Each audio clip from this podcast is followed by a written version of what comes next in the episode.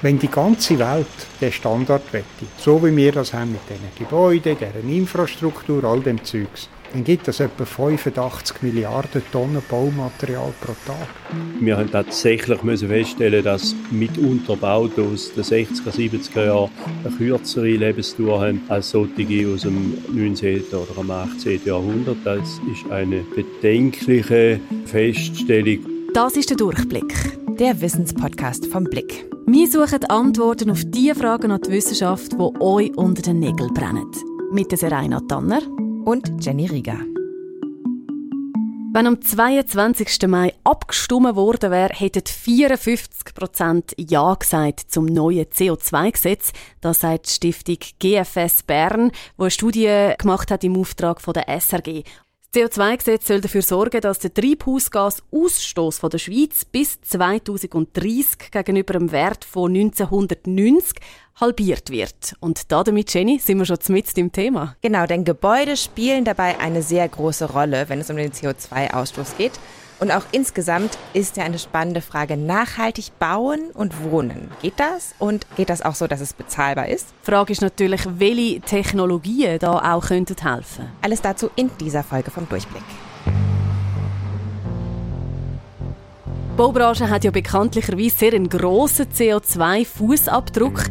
Aber wie groß genau? Die Bauwirtschaft ist effektiv für etwa, also grob ein Viertel der äh, CO2-Emissionen äh, verantwortlich in der Schweiz. Und es gibt allerdings auch einen Trend, der diesen Wert reduziert, also seit 1990 etwa um 14 Prozent. Das ist Daniel Börmann, der leitet das Bachelorprogramm in Architektur an der Hochschule Bern. Und bei Nachhaltigkeit, da denkt man vielleicht als erstes an die Umwelt, bei Gebäuden, an den Energieverbrauch und an die Baustoffe. Aber Nachhaltigkeit setzt sich eigentlich aus drei verschiedenen Säulen zusammen. Gesellschaft, Wirtschaft, Umwelt. Da haben wir diese drei Säulen, Gesellschaft, Wirtschaft, Umwelt und Nachhaltigkeit ist auch kein neues Thema.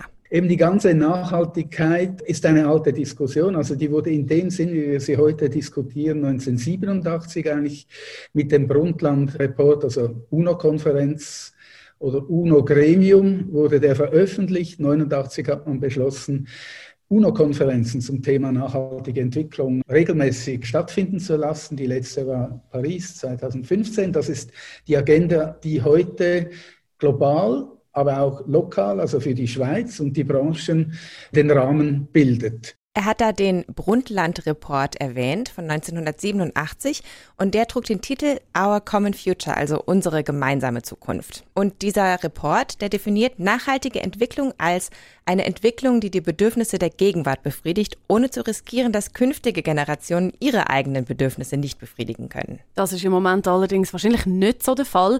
Wenn man das Bauen und Gebäude anschaut, wie kann man dann erreichen, dass der Fußabdruck schrumpft? Eine wichtige Entscheidung, wenn man neu baut, ist dann natürlich das Material, das man dafür benutzt. Und da hat jedes so seine Vor- und Nachteile. Wahrscheinlich das energieaufwendigste ist äh, Aluminium, wenn man äh, das produziert aus Erzen. Stahl auch, aber beide Materialien kann man recyceln, sodass im Gesamtprozess das dann nicht so schwer wiegt. Dann kommt etwa Beton, oder? Das kann man weniger recyceln, downcyclen, aber nicht wieder in den Ursprungszustand versetzen. Und dann gibt es klimaneutrale Materialien wie Holz. Holz ist einfach dann das Problem, dass die Ressource beschränkt ist. Bleiben wir doch erstmal beim Beton. Das ist eigentlich noch faszinierend und ein bisschen schockierend, finde ich, denn Beton ist nach Wasser der Stoff, den wir Menschen auf der Erde am allermeisten brauchen. Und Beton besteht meistens aus Sand, Kies, Wasser und dann ist noch Zement beigemischt, der das Ganze eben zusammenhält. Und mit Zement kennt sich Guillaume Aber gut aus. Der ist Professor für nachhaltiges Bauen an der ETH Zürich. Zement ist ein wichtiges Material für verschiedene Aspekte. Erst ist es, es funktioniert ganz gut. Wir können viel bauen mit Zement und wir bauen viel und stark und strukturell Material. Das ist ein super Material. Problem ist, dass es emittiert ein bisschen CO2, aber die Menge von Zement sind so groß, dass am Ende es macht viel CO2.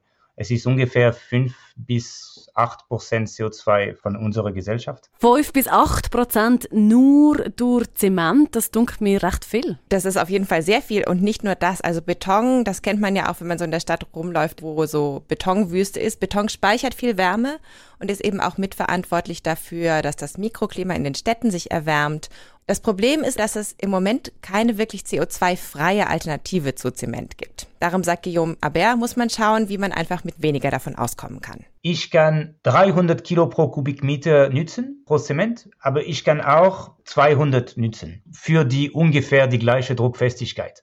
Und dann ich habe schon äh, 20, 30 Prozent gesperrt. Es bedeutet, ich kann einen guten Beton produzieren mit weniger Zement drin. Und auch insgesamt, sagt er, könnte man eigentlich beim Bauen weniger Beton verwenden und einen Teil davon durch andere Materialien ersetzen. Das wäre auch relativ einfach möglich. Wie denn das? Also Beton ist ja ein strukturelles Material. Wie gesagt, es hat so eine sehr hohe Druckfestigkeit, ist super stabil, das hält lange. Es wird aber auch oft verwendet, wo man es eigentlich nicht braucht. Ein Beispiel mal. In der Schweiz werden, wenn neue Häuser gebaut werden, die Decken in der Regel 26 Zentimeter dick gebaut.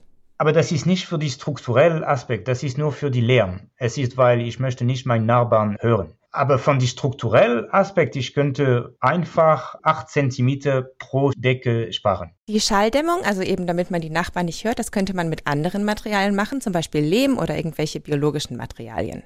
Wir hatten eine Studie gemacht für, für die Europa, für die European Climate Foundation, wo, wo wir haben ein bisschen quantifiziert, wie viel Zement kann ich sparen für alle, die also in der Zement, in der Beton, in der Struktur äh, überall. Und es ist ungefähr 50 Prozent. Es bedeutet, dass jetzt mit dem Standard, das ich habe, mit dem Material, das ich habe, die Technologie, das ich kenne, mit, mit Leuten, ich spare 50 Prozent CO2 morgen. Das klingt jetzt eigentlich relativ einfach. Warum wird das nicht schon längstens so gemacht? Wo es ist nicht einfach, es ist die Menschen. Die Baubranche, das ist ein fragmentiert Supply Chain. Es gibt viel verschiedene kleinere Akteure, die vertrauen nicht unbedingt die anderen. Und deshalb, sie wollen immer die Risiko minimieren und dann die einfachste ist ein bisschen mehr Zement zu nutzen. Also das eine ist eben, dass sich so die verschiedenen Akteure in der Baubranche nicht so ganz vertrauen und dann lieber auf Nummer sicher gehen und mehr Zement benutzen. Das andere ist, dass vielleicht auch einfach ein bisschen noch die Motivation fehlt, überhaupt irgendwas zu ändern. Es gibt noch zu wenig Anreiz, wir müssen motivieren, wir müssen fördern, vielleicht was fördern angeht, kann das CO2-Gesetz da auch einen gewissen Beitrag leisten. Peter Dransfeld ist Architekt und Präsident des Schweizerischen Ingenieur- und Architektenvereins, kurz SIA, der übrigens seinen Sitz in einem Hochhaus mit recycelter Aluminiumfassade hat. Also abseits von Beton und Alu, wie sieht es denn mit den nachwachsenden, also eben nachhaltigen Baustoffen aus? Ich denke, dass Holz und Holzwerkstoff maßgebliche Rolle spielen, generell nachwachsende Rohstoffe. Es gibt andere als nur Holz und natürlich jede Form von wiederverwendeten Materialien. Ich denke, im Moment ist die Bedeutung von anderen Materialien noch bescheiden, nebst dem Holz. Es gibt aber Fasern, es gibt äh, Schafwohldämmige, es gibt gewisse Anwendungen, die eh noch im Pionierstadium sind. Guillaume Aber von der ETH meint aber, global betrachtet ist der größte Bedarf an Baumaterial eben nicht hier, sondern an den Orten der Welt, wo die Urbanisierung gerade noch sehr schnell voranschreitet. Und das ist eben zum Beispiel Afrika oder Südostasien. Die strukturellen Baustoffe wir brauchen für die Südostasien und Afrika. Und die Dämmstoffe wir brauchen für die Renovation von Europa. Und das ist auch für mich, warum diese Trend von Holzbau ist nicht schlecht, aber ich glaube, das ist eine gute Antwort für die falsche Frage. Holz ist ein strukturelles Element und wir dürften nicht die Tropikalwald im Südostasien oder Afrika schneiden. Eine Alternative eben zu Holz wäre mit Bambus zu bauen. Das wächst sehr schnell und das ist dann zum Beispiel in Südostasien eben auch vor Ort vorhanden. Das Problem ist im Moment noch, dass es einfach zu wenige Materialhersteller gibt und deswegen auch zu wenig Nachfrage. Also keine Hersteller, keine Nachfrage. Das ist so ein bisschen so ein Huhn- und Ei-Problem. Wenn wir jetzt zurück auf Europa kommen, der Guillaume Aber hat vorher gesagt, Dämmstoff braucht man eigentlich für die Renovation von Europa. Müssen wir dann eigentlich immer bauen oder wäre Renovieren nicht einfach viel nachhaltiger? Ja, auf jeden Fall. Und Peter Dransfeld kann da aus den eigenen vier Wänden berichten. Ich wohne selber in einem über 400-jährigen Haus, wo die Struktur unter strenger Wahrung von denkmalpflegerischen Kriterien erhalten worden ist und wo gleichwohl zusammen mit einem untergeordneten Anbau null Energiebilanz aufweist. Man kann auch sagen, das eine ist Nachhaltigkeit in Bezug auf die baukulturellen Werte und das andere ist Nachhaltigkeit in Bezug auf Ressourcen. Und ich glaube, dass wir da sehr viel Potenzial haben. Sein Haus hat übrigens auch den Minergie-Standard für nachhaltiges Bauen. Das Label kennt man ja vielleicht. Es gibt eben auch viele andere solcher Labels mit unterschiedlichen Schwerpunkten, aber im Grunde sind die relativ ähnlich, weil die eben alle auf Energie fokussieren. Aber wenn der Peter Dransfeld schafft, so ein altes Haus auf den aktuellen Stand quasi hoch zu renovieren, kann man sich ja schon fragen, warum er in der Schweiz auch zum Teil Bauten aus den 70er Jahren einfach abreißt, oder? Ist denn das überhaupt noch nachhaltig? Es ist auf jeden Fall so, dass man den kompletten Lebenszyklus eines Gebäudes in Betracht ziehen muss, wenn man wissen will, wie nachhaltig ist dieser Bau, oder? Zum Teil ist es ja auch so, dass in diesen Gebäuden eben giftige Stoffe verbaut wurden, wie zum Beispiel Asbest. Oder eben, wenn man auf den Lebenszyklus schaut und das Gebäude wurde damals mit zu wenig Dämmung gebaut und das verbraucht jetzt super viel Energie zum Heizen, dann kann es eben auch sinnvoll sein, dass man das abreißt und neu baut. Oder eben, weil man verdichteter bauen könnte, also dass man dann mehr Menschen übereinander stapelt quasi und weniger Fläche insgesamt verbraucht. Und deswegen sagt auch Peter Dransfeld, Manchmal ja, manchmal nein. Es gibt Fälle, wo tatsächlich in Bezug auf Nachhaltigkeit, auch in Bezug auf Ökonomie, der Abriss und Ersatzbau Sinn macht, leider. Wir haben tatsächlich müssen feststellen, dass mitunter Autos der 60er, 70er Jahre eine kürzere Lebensdauer haben als solche aus dem 19. oder am 18. Jahrhundert. Das ist eine bedenkliche Feststellung und wir können nur hoffen, dass wir so bauen, dass unsere Bauten länger heben. Ganz wichtig dabei, sie müssen offen, flexibel sein für sich wandelnde Ansprüche an andere Lebens- und Arbeitsformen, wo wir vielleicht in 50 oder 100 Jahren haben. Wenn man dann aber so ein Gebäude abreißt, kann man dann das Material wenigstens recyceln? Dafür habe ich das Forschungsinstitut EMPA in Dübendorf besucht und mit dem stellvertretenden Direktor Peter Richner gesprochen. Der ist da verantwortlich für das NEST-Projekt. Und bei Nest geht es eigentlich darum, dass wir versuchen, die Sachen, die man in der Forschung entwickelt hat, zusammen mit der Industrie auf einem Maßstab aufzuskalieren, der real ist. Und wir wissen aber, das ist mit grossen Risiken verbunden, das klappt nicht immer im ersten Mal. Und darum haben wir Nest gebaut, eine Plattform, wo die Forschung und die Industrie zusammenkommt und das kann aufskalieren. Und es besteht aus einem Kern, einem grossen, auskragenden Plattformen, und auf diesen Plattformen können wir kleine Gebäude bauen. Wir sagen denen Units. Im Moment gibt es im Nestgebäude sieben solcher Units und man kann die übrigens auch besichtigen gehen, wenn man will. In der Schweiz gibt es für jede Person etwa 400 Tonnen Baumaterial. So mhm. groß ist unser Bauwerk. Und jedes Jahr kommen noch etwa 3-4 Tonnen dazu. Für jeden für sie, für mich, für alle. Und wenn wir jetzt überlegen, wenn die ganze Welt den Standard wette, so wie wir das haben mit diesen Gebäuden, deren Infrastruktur, all dem Zeugs. Und wir wissen, die Bevölkerung nimmt um zweieinhalb Personen pro Sekunde zu. Wenn man das hochrechnet, oder? Dann gibt das etwa 1000 Tonnen pro Sekunde Baumaterial oder etwa 85 Milliarden Tonnen Baumaterial pro Tag. Das ist, das ist komplett unmöglich mit dem System. Das heißt, wir müssen in den geschlossenen Kreislauf kommen. Also geschlossener Kreislauf, sagt Peter Richner, heißt das, dass man Baumaterial dann wiederverwendet? Genau, und das haben sie eben auch versucht, also einfach mal auszuprobieren, wie läuft das, wenn man möglichst viele recycelte Materialien zum Bauen braucht. Und das haben sie umgesetzt in der sogenannten Sprint Unit, die Peter Richner mir gezeigt hat. Die wird gerade noch gebaut, ist aber bald fertig. So ab Juni, Juli soll sie in Betrieb gehen. Jetzt sind wir in der sogenannten Sprint Unit. Nutzung da wird Büro sein. Und zwar Covid geschädigt am Anfang Einzelbüro. Jedes Büro mit seiner eigenen Lüftung. Aber nachher werden wir auch wieder größere Räume machen. Darum gibt es auch Wände, die sehr flexibel sind. Jetzt sieht man hier zum Beispiel, das ist ein Holzrahmenbauweise. Und Sie sehen jetzt hier die, die tragenden Balken, das ist Bruchsholz, das ist nicht neu, oder? Oder wir sehen hier einen sogenannten Monoblock, das ist nachher für Lüftung, Heizung, Klima. Der ist nicht neu, sondern da haben wir auch das Glück gehabt, der Buig, unser Partner, sie haben von einem Projekt erfahren, wo so einen rausgerührt worden ist, aber der läuft noch gut, oder? Und wie kommt man dann also braucht die Bauteile? Das ist eben der Knackpunkt. Das ist wirklich gar nicht so einfach. Das muss man sich tatsächlich von Hand im Moment noch zusammensuchen. Es gibt sogenannte Bauteiljäger. Das sind Leute, die laufen umeinander, zum Beispiel in einer Stadt Zürich oder in Dübendorf und schauen, wo hat es Baugespann auf Parzellen, wo ein Gebäude steht. Weil ihr wisst, aha, das Gebäude wird abgerissen. Und dann nehmen die Kontakt auf mit den Eigentümern und fragen, äh, könnten wir da allenfalls Sachen ausbauen? So läuft das heute. Und das ist unendlich mühsam. Und wenn Sie mal etwas haben, dann tun Sie das natürlich behändigen und dann müssen Sie es lagern. Bis Sie es dann endlich können brauchen können. Und das generiert natürlich Kosten. Das kommt mir jetzt ein bisschen bekannt vor. Ich habe ja erst gerade gezügelt und habe versucht, auch so ein paar alte, brocki Möbel zu finden.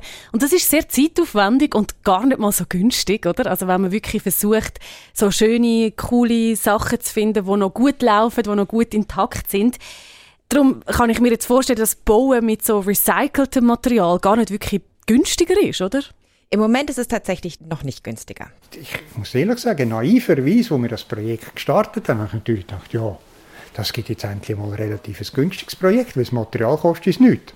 Ja, das Material ist etwa gleich teuer, wie wenn man alles neu genommen hätte, weil einfach der Aufwand drumherum so groß ist. Aber das muss nicht so sein, das kann sich wirklich massiv verbessern, wenn das mal mehr eine etablierte Technik wird. Es gibt da auch gerade Datenbanken, die so am Entstehen sind, damit man eben für Bauvorhaben nicht mehr mühsam Baustellen abklappern muss, sondern so ähnlich bestellen kann wie eigentlich in einem Katalog. Und dann wird es natürlich über die Zeit günstiger. Das ist allerdings wahrscheinlich für die Architekten nicht immer so einfach, oder? Man kommt ja dann nicht das über, wo man sich vielleicht vorstellt, oder? Man stellt sich vor Fenster XY und dann hat es aber äh, als die Variante nur Fenster Z. Äh, ja, wie, wie geht man mit dem um? Die komplette Planung muss dann natürlich ganz anders verlaufen und viel flexibler sein. Das ist auch eine große Umstellung für viele Architekten. Und auch beim Bau muss man eben andere Methoden verwenden, wenn man eben will, dass nachher die Materialien immer noch brauchbar sind. Also man sollte zum Beispiel nicht kleben, sondern lieber zusammenschrauben oder einfach so Holzbalken wie verschränken, damit man sie nachher wieder trennen und wieder neu verwenden kann.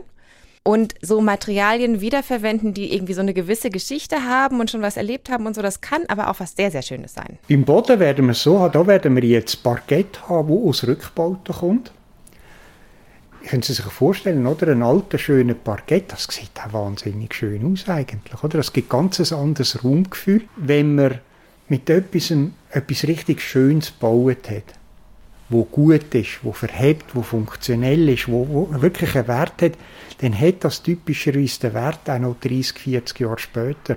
Wie sieht es denn jetzt mit der Ökobilanz aus von so einem Gebäude, das eben nur aus wiederverwendeten Materialien besteht? Das muss sich im Betrieb erst noch zeigen, aber Peter Richner meint, das Potenzial ist ziemlich groß. Natürlich, die Rechnungen sind jetzt noch nicht fertig, die wir gemacht haben, aber die CO2-Emissionen von so etwas können durchaus ein Faktor 10 kleiner sein, weder wenn man würde konventionell bauen. Und das ist natürlich massiv. Faktor 10 ist dann wirklich, das ist viel. Also wir haben jetzt gehört, bauen mit nachwachsenden Rohstoffen, mit klimafreundlicherem Beton, mit recyceltem Baumaterial. Das klingt alles super. Aber wie lange dauert es dann noch, bis wir wirklich nachhaltig bauen und wohnen? Und vor allem, was muss noch dafür passieren? Ja, im Prinzip, das hat ja bei den ganzen Experten angeklungen, gibt es schon ziemlich viele Möglichkeiten, nachhaltig zu bauen. Und auch das Bewusstsein in der Gesellschaft und eben bei den Bauverantwortlichen selber ist in den letzten Jahren gewachsen. Peter Dransfeld vom Schweizer Ingenieur- und Architektenverein meint, wenn nicht nachhaltig gebaut wird, dann hat das nicht immer nur rationale und ökonomische Gründe. Ich denke, entscheidend ist, dass wir aufzeigen, dass die Lösungen gut sind, dass sie funktionieren, dass sie wirtschaftlich sind. Es sind vielfach auch emotionale Kriterien, Vorurteile.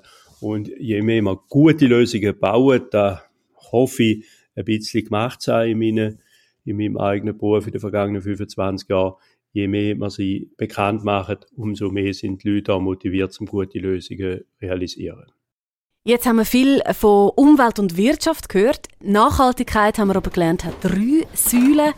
Und jetzt schauen wir mal den sozialen Aspekt an.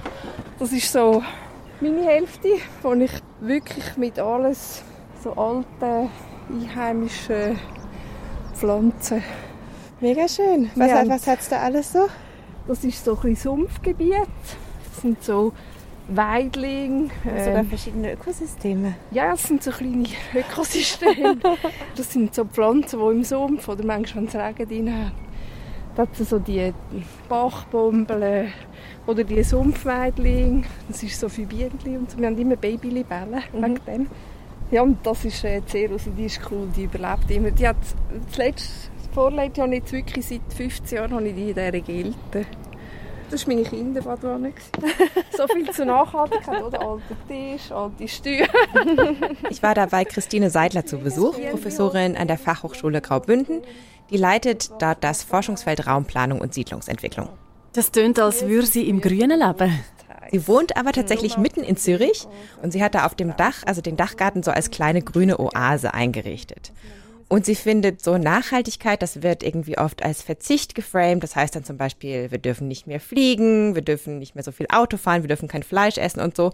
Sie sagt aber, es kann auch ein Gewinn sein, wenn man ein bisschen umdenkt. Vielfach merkt man, dass ich für mich alleine in der Wohnung vielleicht nicht so viel Fläche brauche, aber dass man vielleicht dann in einem Haus oder in einem Areal oder so sehr viel Fläche für gemeinschaftliche Räume hat, wo man verschieden kann nutzen kann aber ich für mich vielleicht irgendwann eine kleine Wohnung haben für meinen Rückzugsort. Und das sind so, ich finde, das sind so die neuen Entwicklungen, wo eigentlich Nachhaltigkeit, wie ich sie gerne würde definieren. Christine Seidler hat da zum Beispiel an einem praktischen Projekt auch mitgearbeitet in Zürich, das man vielleicht kennt, die Genossenschaft Kalkbreite. Wo wirklich halt so an einer Idee entspringt, wie man eben Anreize kann schaffen kann, dass man mit weniger Ressourcen zusammenleben, aber trotzdem eine hohe Qualität hat. Das ist so ein ganzheitliches Modell, das man heute als, im Fachjargon bezeichnen wir das als Commons. Ich selber habe in der Nähe von der Kalkbreite gewohnt und habe immer ganz gespannt das Projekt mitverfolgt, weil es natürlich auch sehr prominent war, zumindest auf dem Platz die riesige Baustelle. Und es sieht wirklich sehr lässig aus. Es hat auch überall die Dachgärten dort, es hat überall Stege, wo man noch irgendwo ankommt. Was genau bedeutet denn das für die Bewohnerinnen und Bewohner, die dort wohnen? Was ist das das für ein Modell konkret? Wer in Kalkbreite zügelt, der hat 35 Quadratmeter pro Person. Er verzichtet auf ein Auto. Man kann kein Auto haben dort, weil das Tram unten rein ist. Also das Tram schläft quasi in der Tiefgarage. und darum kann man keinen Parkplatz machen. Und quasi in der Kalkbreite sagt man auch, das ist so ein bisschen das Konzept von der Kalkbreite, wer dort wohnt, der trägt das Modell halt mit. Oder? Der beteiligt sich an der Gemeinschaft. Das ist wichtig. Es gibt auch noch mehr Grundideen, die dazugehören zu diesem Paket Kalkbreite, aber es ist so gedacht, dass eben die Menschen mit weniger Ressourcen trotzdem gut leben können, indem sie eben unter anderem den Raum teilen und flexibel an ihre Bedürfnisse anpassen. Und also bei der Kalkbreite, ich habe eben auch mal da in der Nähe gewohnt, das ist ja auch so zentral und gut angeboten. Da ist irgendwie gerade ein Kino, da hat's Supermärkte und so. Also den ganzen Alltagsbedarf, den kann man eigentlich so innerhalb von fünf bis zehn Minuten zu Fuß oder mit dem Velo erreichen. Es ist jetzt aber doch nicht jedermanns Sache, oder? Das muss man jetzt auch offen sagen. So ein gemeinschaftliches Leben, das spricht ja jetzt nicht jeder an. Mhm. Das ist so. Und Christine Seidler sagt auch, man kann auch niemanden zwingen, in so Gemeinschaften zu wohnen. Es gibt natürlich auch noch andere Modelle von so gemeinschaftlichen oder genossenschaftlichem Wohnen, wo man eben nicht unbedingt so viel mit anderen Leuten zu tun haben muss. Und für Zürich muss man sagen, ist es auch wirklich ein großes Glück, dass es das gibt. Also bezahlbare Wohnungen mitten in der Stadt. In anderen Großstädten ist das wirklich Mangelware. Also jetzt zum Beispiel mal London oder Berlin, also halt beide Städte, wo ich mal gewohnt habe. Und in London ist es halt wirklich so, Zeit man wohnt so weit weg von der Arbeitsstätte, dass man halt jeden Tag zwei Stunden pendeln muss oder so. Und das ist halt völlig normal, weil es einfach in der Stadt so wahnsinnig teuer geworden ist alles. Und Christine Seidler sagt eben, wie wir jetzt bauen, ihrer Meinung nach ökonomisch ist das überhaupt nicht nachhaltig. Man baut nicht für Menschen, man baut nicht für die Nachfrage, sondern man baut zum Geld parkieren. Das ist sogenannte Betongold. Ist so ein Schlagwort, das jetzt umgeht. Was hat dann Christine Seidler für Lösungsvorschläge? Also langfristig anlegen, das ist sicher mal etwas. Sanieren statt neu bauen, das ist sicher ein, ein wichtiger Aspekt. Ich bin absolut für Verdichtung, ich habe nichts gegen Verdichtung, aber dass Verdichtung auch an qualitative Faktoren geknüpft wird, im Kontext mit dem Freiraum gedacht wird, mit der Grundversorgung und eben, dass man sagt, ja, wir machen einen Mix, wir machen ein paar teure Wohnungen, wir machen ein paar günstige Wohnungen, wir machen Wohnungen für alleinstehende Leute, für ältere Leute und ein paar wenige für äh, Teenies oder WGs oder keine Ahnung. Und einfach so der soziale Mix, oder? Ja, also ich denke, es ist ein, ein Mehrwert auch für Investoren, wenn sie langfristig quasi gute Projekte, wo sie auch vielleicht nicht alles maximal ausnutzen, sondern vielleicht auch in einen Grünraum rundum investieren, mehr als Kirschlorbeer und Golfrasen, sondern vielleicht wirklich ein Park also da sind wir vielleicht auch wieder auf Christine Seidlers Dachgarten, oder? Also die Pflanzen da, erstens hat man es mega schön, zweitens tragen die auch zur Biodiversität bei und kühlen im Sommer, weil Städte werden eben im Sommer immer heißer. Und wenn man es grün und schön rundum hat, dann fühlen sich auch einfach die Menschen wohler. Und Peter Richner von der EMPA in Dübendorf, der hat auch nochmal betont, die ökonomische, die ökologische und die soziale Nachhaltigkeit, die müssen zusammengehen, sonst bringt das nichts. Und das nachhaltiges Gebäude ist eins, wo das Gleichgewicht gefunden hat. Und, was ganz wichtig ist, wo auch ästhetisch höheren Ansprüchen entspricht. Weil, und wenn es ihnen nicht gefällt, dann haben sie keine Sorge dazu. Und nach ein paar Jahren ist das, ja, pff, oder? Mhm. Und nur mal nach ein paar Jahren reißt man es ab und rührt alles vor. Wenn es aber wirklich eben gute Architektur ist, es gefällt ihnen, es ist, es ist funktional, dann brauchen sie das Jahrzehnte und haben immer eine Freude daran und fühlen sich wohl drin. Und dann funktioniert es. Das ist ganz, ganz wichtig. Und dort haben wir sicher, nicht nur in der Schweiz, aber auch bei uns, in den letzten Jahrzehnten gesündigt, indem man einfach Sachen gebaut hat, wo man muss ehrlicherweise sagen also, das hätte man wirklich auch besser können machen Nicht teurer, aber besser.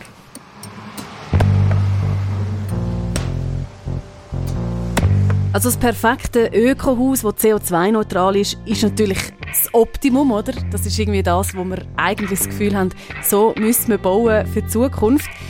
Aber für die Lebensqualität spielt eben auch das Ganze drumherum eine mega wichtige Rolle. Genau, und die Architektur soll sich auch einfach an die Bedürfnisse der Menschen anpassen und nicht umgekehrt. Und ich glaube, was ganz wichtig ist, ist das, was Christine Seidler vorher gesagt hat, oder? dass man dem Mix wirklich Rechnung trägt, dass es wie für alle etwas dabei hat, für den Senior, aber eben auch für die Studenten-WG, für die Familie mit Kind, für den Single und dass man eben wie versucht, das zusammen zu machen, oder? Das, wir sind ja zusammen verantwortlich dafür, dass die Welt noch ein paar Generationen existiert. Wenn ihr jetzt noch mehr wissen wollt über die wirtschaftlichen Aspekte der Nachhaltigkeit, dann können wir euch noch einen Podcast unserer Podcast-Kollegen von der Handelszeitung ans Herz legen, nämlich der Wirtschaftspodcast HZ Insights. Das ist der Durchblick zum Thema Nachhaltigkeit und Bauen und vor allem, wie man diese zwei Themen verbindet. Die Quellen, die wir verwendet haben, findet ihr wie immer in den Show Notes. Und nächste Woche, Serena, ich weiß nicht, bist du Krimi-Fan? Tatort. Das ist tatsächlich der einzige Krimi, aber der ist regelmäßig im Programm. also nächste Woche ist was für alle Tatort-Fans da draußen, denn dann geht es um Forensik. Schön, sind ihr mit dabei gewesen. Wir sagen Tschüss für heute und das sagen Jenny und Serena.